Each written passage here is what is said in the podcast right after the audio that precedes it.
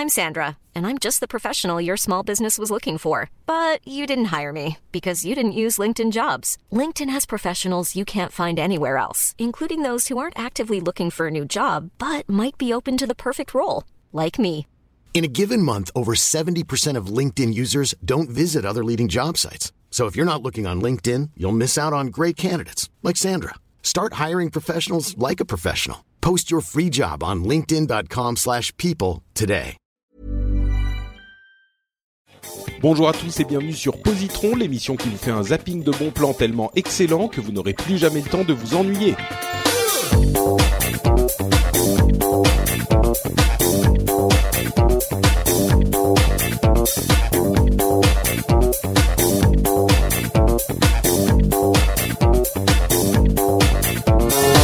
Bonjour à tous et bienvenue sur Positron, l'émission qui vous recommande trois trucs cool en 20 minutes. On parle de films, de séries, de livres, de comics, de musique, de jeux vidéo et de plein d'autres choses vraiment sympas.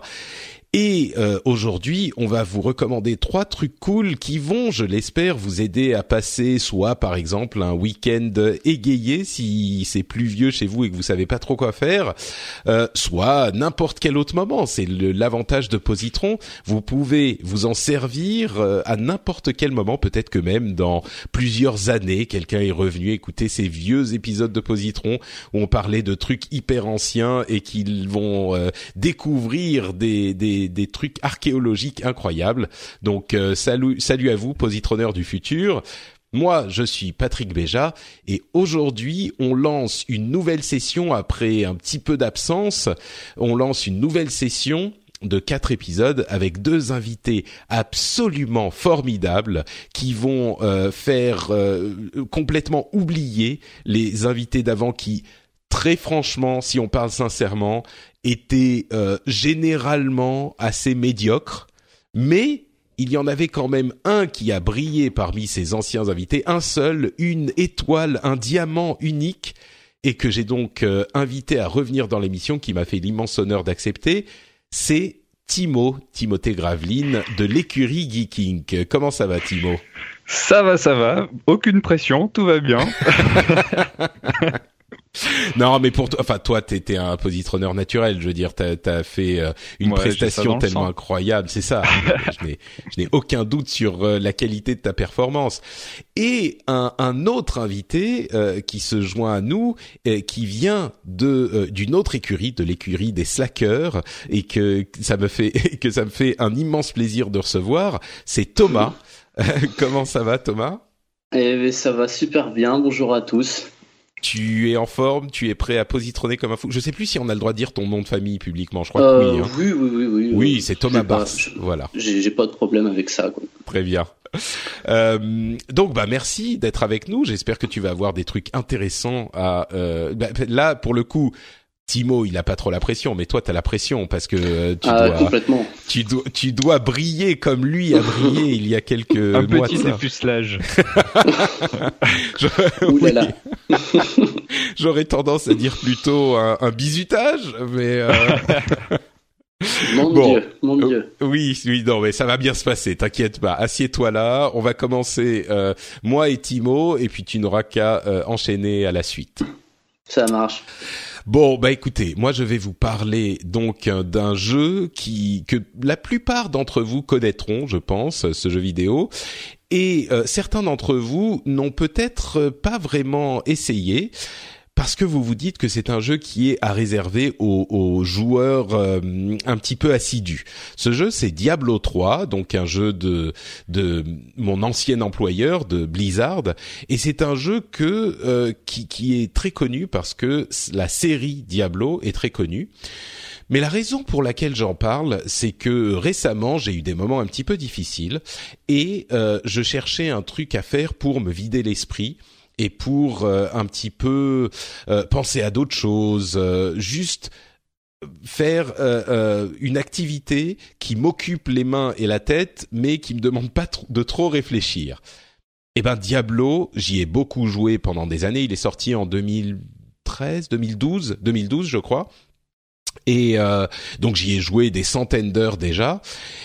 Et là, j'ai redécouvert le plaisir euh, absent de, de, Diablo 3, qui est vraiment une, une sorte de, de mécanique euh, qui, qui, le plaisir vient en fait du fait de se perdre complètement dans le jeu. Il y a des jeux comme ça où on ne, on ne réfléchit plus trop et on est immergé dans une mécanique répétitive euh, qui nous, nous emporte complètement. Et Diablo 3 fait partie de ces jeux-là. Alors pour expliquer le principe du jeu, euh, beaucoup d'entre vous connaîtront Diablo, certains d'entre vous se souviendront peut-être de Gauntlet, un très vieux jeu d'arcade. Là, je me retourne vers mes co-animateurs et je me dis qu'ils sont peut-être euh, un petit peu trop jeunes. Gauntlet, ça remonte un peu trop loin pour moi. Ouais, bon bah voilà, c'était dans les années 80, je crois, Gauntlet.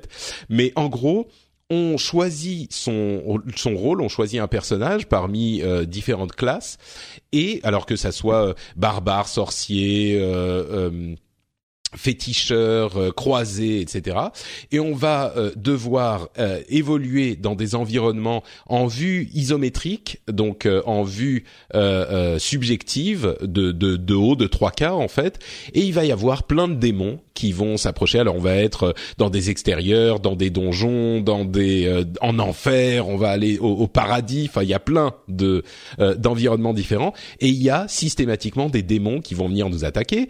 Et on a 4 euh, capacités différentes qu'on peut euh, qu'on peut euh, comment dire régler, qu'on peut choisir et régler avec des runes qui vont changer un petit peu les capacités et on va devoir tuer tous ces démons.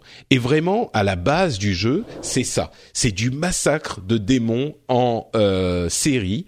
Et au début, ça commence, on est euh, bon, on en tue quelques-uns, et puis très très vite, on va finir par s'enchaîner des dizaines et des dizaines et des centaines de démons en, en quelques minutes.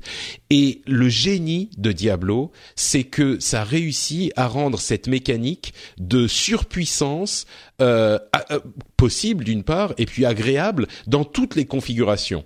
Parce que quel que soit le personnage qu'on va jouer et quel que soit le style de jeu qu'on va adopter en choisissant ces différentes capacités, on va toujours prendre un plaisir particulier et immense à euh, enchaîner les explosions de démons. Alors on va les les découper en morceaux, les faire exploser, les les massacrer avec des lasers, mais systématiquement, on prend un plaisir vicieux à, faire tous ces trucs et à les voir exploser. Et bien sûr, il y a l'autre partie qui est qu'ils vont euh, lâcher des objets d'équipement et qu'on va essayer d'avoir de plus en plus d'équipements de, de meilleure qualité.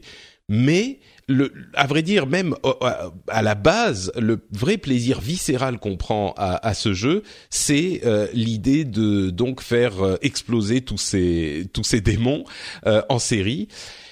Et, et, la réussite pour moi est totale et c'est une réussite que j'ai redécouvert maintenant il y a quelques semaines, même si comme je le disais j'y ai joué pendant des centaines d'heures et il est toujours intact ce plaisir. Donc euh, je dirais que alors petite euh, note quand même, il, euh, il y a le jeu de base qui est Diablo 3 qui avait été lancé avec quelques soucis technique et de, de design de gameplay, même si moi je l'appréciais beaucoup, c'est vrai qu'il y avait des problèmes de design. Ils ont été largement corrigés dans l'extension qui s'appelle Reaper of Souls et euh, qui est qui a continué à évoluer depuis maintenant, je sais plus deux ou trois ans depuis la sortie, ça a continué à évoluer, à s'améliorer. Mais ce que ça veut dire, c'est qu'il faut a priori pour vraiment apprécier le jeu, s'acheter l'édition normale et l'extension qui sont maintenant vendus en pack pour pas trop trop cher et qui sont disponibles sur PC, Mac. Euh, euh, et toutes les consoles, enfin toutes les consoles, euh, Xbox et PlayStation. Euh, donc et et vraiment ça marche aussi bien sur toutes les plateformes et le plaisir est un pardon intact sur toutes les plateformes.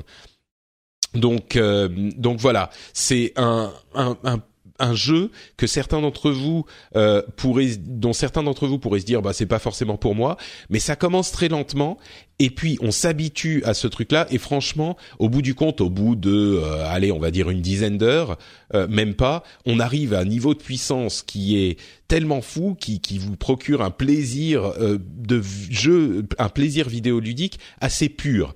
Euh, je sais plus si j'avais fait cette comparaison, mais c'est un petit peu le même plaisir que dans, dans Doom, où là aussi on explose des tonnes de démons, mais à ce moment en FPS. Et, euh, et c'est le même type de plaisir vidéoludique et vraiment, je le recommande à, à n'importe qui. N'importe quel joueur de jeux vidéo peut apprécier, je pense, ce plaisir de, de Diablo, qui est assez unique en plus. Enfin, il y a d'autres jeux de ce type-là, mais euh, je trouve que la réussite de Diablo est vraiment euh, particulière. Donc voilà pour ma recommandation vidéoludique, c'est Diablo 3. J'imagine que vous avez peut-être essayé Diablo 3 tous les deux? Bah moi j'y ai joué euh, j'ai joué une bonne trentaine d'heures, donc c'est moins que toi. Mais euh, j'avais pris un chasseur de démons.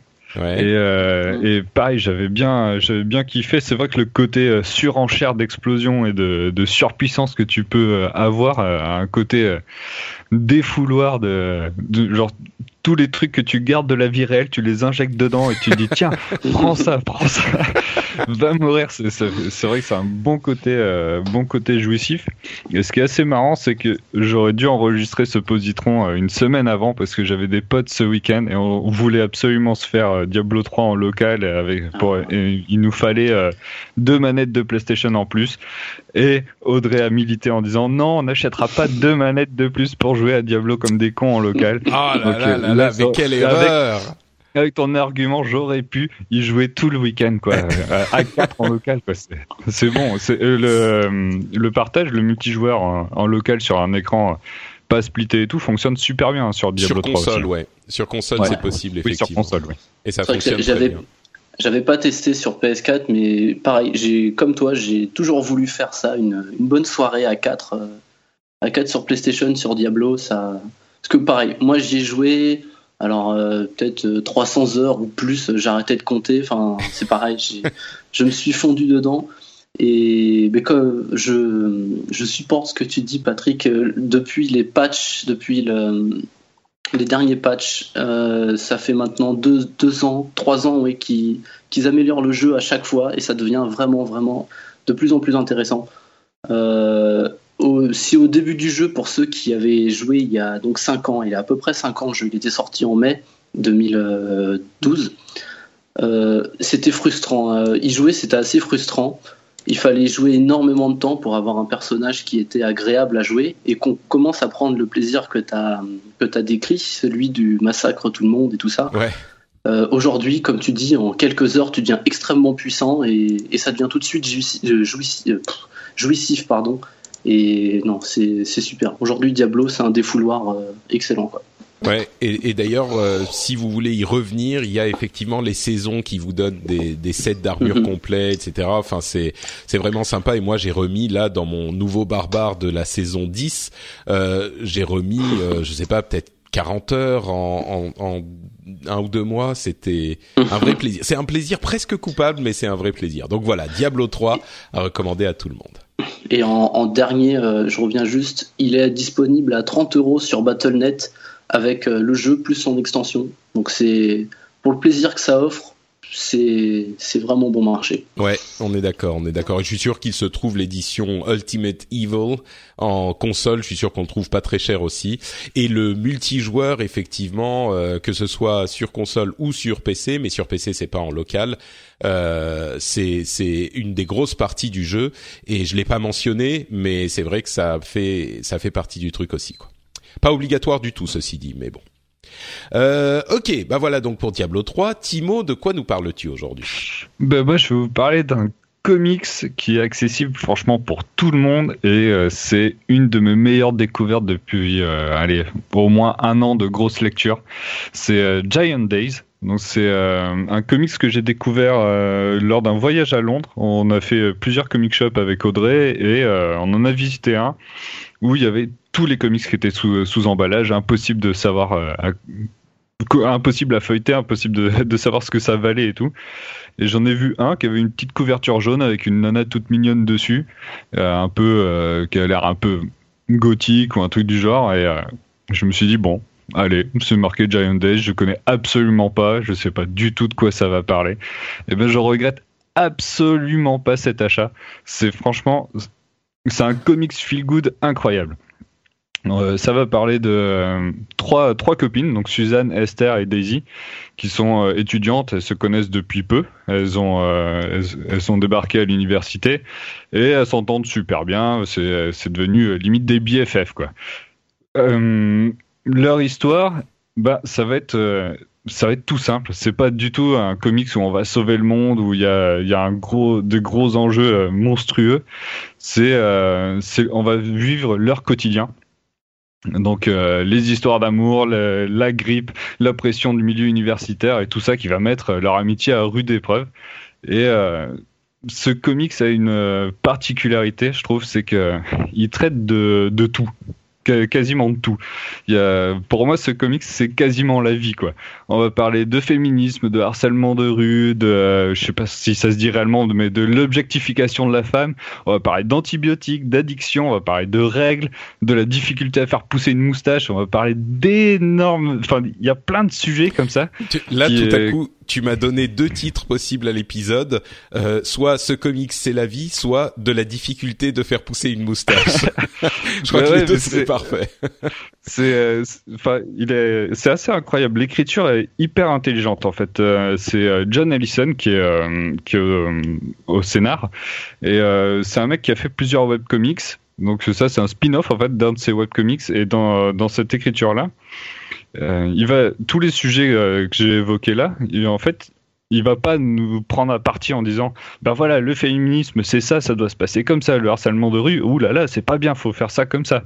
C'est euh, c'est écrit de manière hyper subtile ça va amener tous les sujets et sans pour autant te faire une grosse leçon de morale derrière c'est c'est pas c'est pas le comics des bien-pensants quoi. On m'a insulté une fois de bien-pensant et euh, c'est pas ça, c'est vraiment quelque chose de plus de très large et euh, tous les sujets un peu euh, un peu touchy comme ça sont sont amenés de manière assez discrète et tu vas avoir assimilé le le, le sujet sans pour autant avoir passé sans pour autant qui les, mots aient été euh, placés dessus quoi. C'est euh, c'est assez assez subtil et euh, pour moi c'est vraiment une leçon d'écriture qui a, été faite. Au niveau de, du dessin c'est Lisa Treyman donc je ne connaissais aucun des deux hein, aucun des deux artistes on va dire. Lisa elle, bosse en tant que story artiste chez chez Disney. Et ce qui lui procure un, un trait assez assez dynamique et très expressif c'est pas le dessin le plus incroyable du monde, mais il est, il, s'en dégage très rapidement des émotions, il s'en dégage très rapidement des. Il y a, quelque chose qui en ressort qui, fait que c'est on a envie de, tourner les pages. Tout, tout cet ensemble-là fonctionne super bien et on a envie de connaître leur vie, de savoir qu'est-ce qui va se passer pour euh, nos trois, nos trois camarades parce qu'elles ont toutes vraiment un, des, des caractéristiques différentes. Hein. Daisy, c'est euh, la, naïve du groupe qui a fait euh, de l'école à domicile pendant pendant toute la vie, donc euh, elle commence à débarquer dans la vie en société. Elle n'est absolument pas prête pour ça. Esther, donc la fille qui avait sur la couverture, qui est une sorte de un peu gothique, elle est hyper charismatique, intéressante. C'est presque une drama queen. Et Suzanne, qui va être plutôt c'est elle qui narre un peu le, comics. C'est celle qui, a plus le sens commun, euh, qui, nous ressemble le plus, quoi, on va dire. Et c'est euh, au milieu de ces trois personnes-là, on va euh, vraiment vivre bah, des aventures du quotidien qui, finissent par être super intéressantes. Et pour moi, c'est un gros, gros kiff ce comics. Écoute, tu m'as donné vachement envie. J'ai l'impression que c'est exactement le genre de comics qui me qui me conviendrait. Donc, euh, je pense que je vais essayer de le trouver quelque part. Mais du coup, ah, bah, du coup, oui, justement, en parlant de ça, donc moi, j'ai trouvé en VO euh, pour une dizaine d'euros. Et euh, en fait, il y a Aquileos, une maison d'édition bordelaise, qui le sort le 8 juin. Donc, donc voilà. Donc vous pouvez, si l'anglais vous rebute un peu, parce qu'il y a quand même des mots assez compliqué. Hein. J'ai switché pas mal de fois sur euh, Google Trad pour comprendre certains mots. C'est euh, donc si vous avez un peu peur de, de la VO, ben attendez un tout petit peu. Il y a la VF qui débarque. D'accord, super. Bah donc on, on rappelle, ça s'appelle Giant Days et c'est un comics qui est recommandé à tout le monde. Merci beaucoup Timo. Et, et j'ai regardé un petit peu, j'ai cherché, euh, j'ai googlé le style graphique et ça, ça aussi, ça a l'air de me parler pas mal. Donc on, on, est pile dans ce qui me va. Euh, Thomas, de quoi tu nous parles aujourd'hui? Ah, alors moi, je vais parler d'un film d'animation japonais euh, réalisé par Satoshi Kon, peut-être certains reconnaîtront. Mhm. Euh, le film s'appelle Millennium Actress. Alors, c'est sorti au début des années 2000, euh, je crois que la, même année que Le Voyage de Shihiro, ça devait être en 2001. L'histoire brièvement, c'est deux journalistes qui obtiennent une interview d'une ancienne star du cinéma japonais qui s'appelle Chiyoko qui a un jour pris soudainement sa retraite et est parti vivre paisiblement le reste de sa vie, euh, assez isolé du, reste du monde. Et à partir de là, euh, elle va étaler toute sa vie et emporter littéralement les deux journalistes et nous d'ailleurs avec elle pour revivre tout ça, avec en fond un, fil rouge, on va dire amoureux, mais euh, bon, je vous, je vous, laisserai découvrir c'est quoi. Même si comment dire, je suis pas certain que ça soit un film vraiment spoilable. Euh, dans le sens où c'est pas vraiment l'histoire en elle-même le, principal intérêt du film, mais ça va être toute la technicité de l'œuvre. Je, vais être direct, ce film, pour moi, c'est un, un réel bijou du cinéma, de, un, bijou de cinéma brut. C'est, je l'ai découvert euh, personnellement sur le tard, il y, a, il y a quelques mois à peine. Euh, ça devait être en, début d'année, alors que, comme je disais tout à l'heure, il a, il a presque 15 ans. il a même un peu plus de 15 ouais, ans. presque 20 ans, quoi. Tu dis, Quand tu dis c'est un bijou du cinéma, tu veux dire du cinéma tout court ou du cinéma d'animation? Non, non, je, je, je, pense vraiment que ça, va être au niveau de sa mise en scène, en fait. Hmm. Comment, euh, comment le, réalisateur passe, euh, passe bah, d'une scène à une autre, toute l'histoire qu'il raconte, comment c'est ficelé, c'est extrêmement, extrêmement bien fait en fait, le, film, il va, mélanger énormément de choses et nous raconter simultanément plusieurs histoires à travers, donc, euh, euh, à la fois des, scènes qui vont être interprétées par l'actrice en tant qu'actrice, parce qu'elle, donc, euh, je, le rappelle, elle nous raconte sa vie passée. Et donc, ça va être parfois des, extraits de films qu'elle a tourné, ou alors de sa vie, de sa vie du quotidien qu'elle a, qu'elle a vécu. On, on, va retracer toute l'histoire, euh, donc sa biographie à elle, sa vie, l'histoire du Japon. On va travailler, on va pas travailler, pardon, on va voyager à travers euh, le Japon féodal ou le Japon autour de la Seconde Guerre mondiale. On, ah, découvre aussi. Tu me donnes envie là, toi aussi, c'est terrible. c'est euh, oui, ouais, ça, ça, retrace plein de trucs. C'est extrêmement intéressant. Et aussi pour les, les plus cinéphiles, on, redécouvre l'histoire du, du, cinéma japonais avec euh, des, des clins d'œil sur les tendances euh, des différentes décennies. Euh, parce que ouais, j'ai peut-être pas précisé l'époque à laquelle ça se passe. Donc la l'actrice au moment de l'interview, elle a à peu près 70 ans. On ne sait pas vraiment, mais on imagine un peu.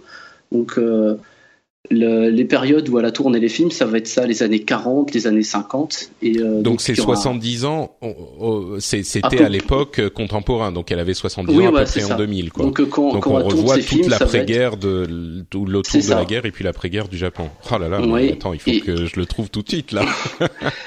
euh, et donc le, le film, il, va mélanger tout ça avec une, une réelle maîtrise, il y, a, il y a une vraie virtuosité euh, c'est par exemple si a priori il n'y a, a aucun rapport entre une princesse médiévale qui fuit sur un cheval et une jeune fille, somme toute classique, qui fait du vélo dans les champs.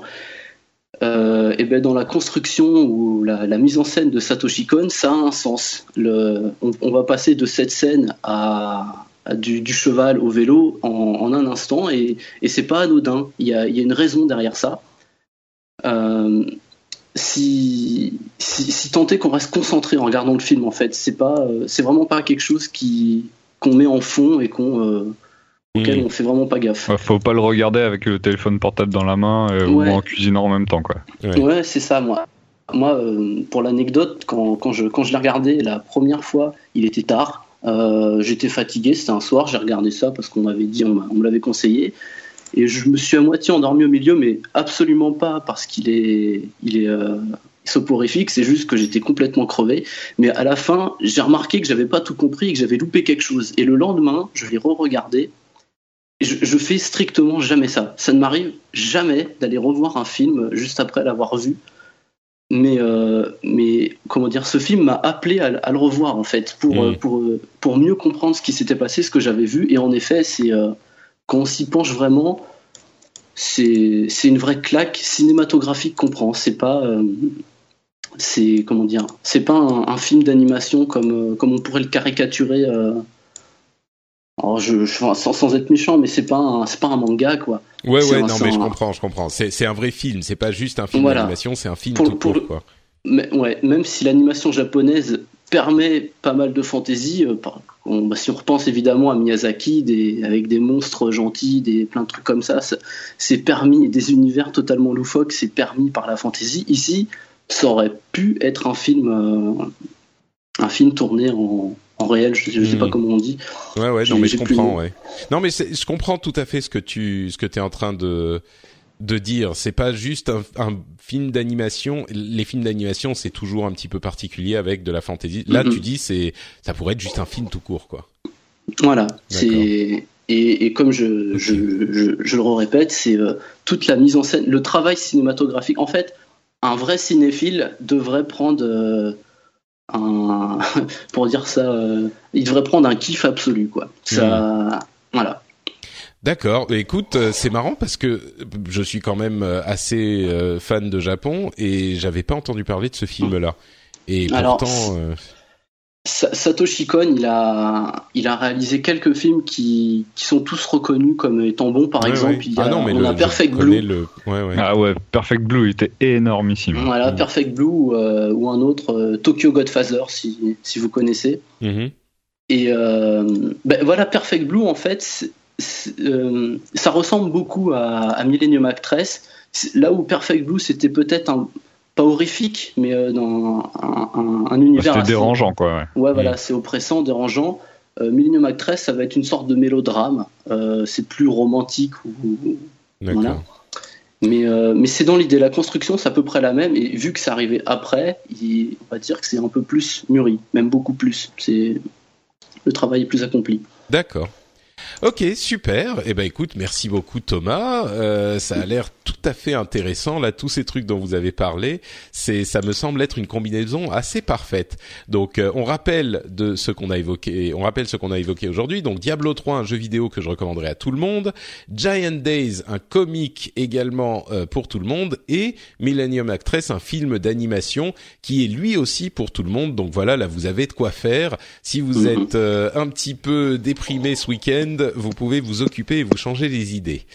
Euh, et avant de se quitter pour cet épisode, je vais bien sûr, comme toujours, demander à mes deux co-animateurs de nous dire où on peut les retrouver sur Internet, à commencer par euh, Timothée. Alors, ben moi, on peut me retrouver donc sur mon Twitter @abrutim, euh, Instagram pareil. Euh, sinon, sur une chaîne YouTube Too Many Books où je parle essentiellement de comics et de romans avec Audrey. Et après, ben la grosse et énorme team de Geeking, tous les euh, sur la chaîne Twitch, Twitch slash Geeking. Donc voilà, je suis Parfait, partout sur l'internet. C'est très bien. Et toi, Thomas, est-ce que tu fais J'ai failli dire Timo, Tima ou Tommy, euh, je sais pas. Thomas, pardon. Euh, qu- Est-ce que tu fais des trucs sur Internet? Bah, ça tombe bien parce que moi aussi, je sais pas prononcer euh, mon, mon compte Twitter. Alors c'est euh, peut-être ar- arrobas tuto, je sais pas comment. Mais d'où ça vient? J'ai toujours voulu te demander ça d'ailleurs. Alors, bah, en fait, l'histoire est complètement ridicule. J'ai voulu un jour m'inscrire sur un site lambda pour, je, sais, je sais même plus quoi, ça, ça, ça date. Et euh, évidemment, j'ai essayé de t'appeler Toto parce que bon, Comme Euh, toujours, oui, Toto. voilà, Euh, c'était déjà pris évidemment. Alors j'ai rajouté un O, c'était encore pris, et j'ai rajouté un W, et euh, là c'était plus pris. Donc euh, voilà. Je... Et t'arrives à t'en souvenir. Eh Bah, ben écoute, oui, au final, il y a que six lettres. mais oui, oui, c'est pas si compliqué en fait, et c'est tellement bizarre que moi je m'en souviens également euh, sur Twitter. Voilà. Donc, euh. Euh, du coup, bah, ça, ça ressemble à quelque chose de marrant, donc, euh, donc je l'ai gardé. Donc, euh, arrobas tuto sur Twitter, je, je poste plus beaucoup dernièrement, je retweet euh, pas mal de trucs sur les, les jeux vidéo et, et les chats. Écoute, ça me paraît être une combinaison absolument appropriée pour l'internet. Eh ouais, donc, euh, et pourtant, je n'ai pas des millions de followers, je ne comprends pas. il faut persévérer. C'est ça le secret. Voilà. Très bien, bah merci à toi et merci à Timo. Pour ma part, c'est Patrick sur Twitter et sur Facebook. Vous pouvez retrouver cette émission sur frenchspin.fr avec d'autres émissions comme par exemple le rendez-vous tech où on parle d'actu tech toutes les deux semaines ou le rendez-vous jeu où on parle d'actu jeux vidéo toutes les deux semaines également. Euh, si vous avez besoin d'un endroit simple et pratique en podcast pour euh, suivre tout ça, et eh ben voilà, vous êtes servi. Et puis, bah nous, on se retrouve euh, évidemment dans deux semaines pour un nouvel épisode de cette session qui, ma foi, commence euh, plutôt très bien. Donc, euh, on vous remercie de nous avoir écoutés et on vous donne rendez-vous dans deux semaines. Ciao à tous.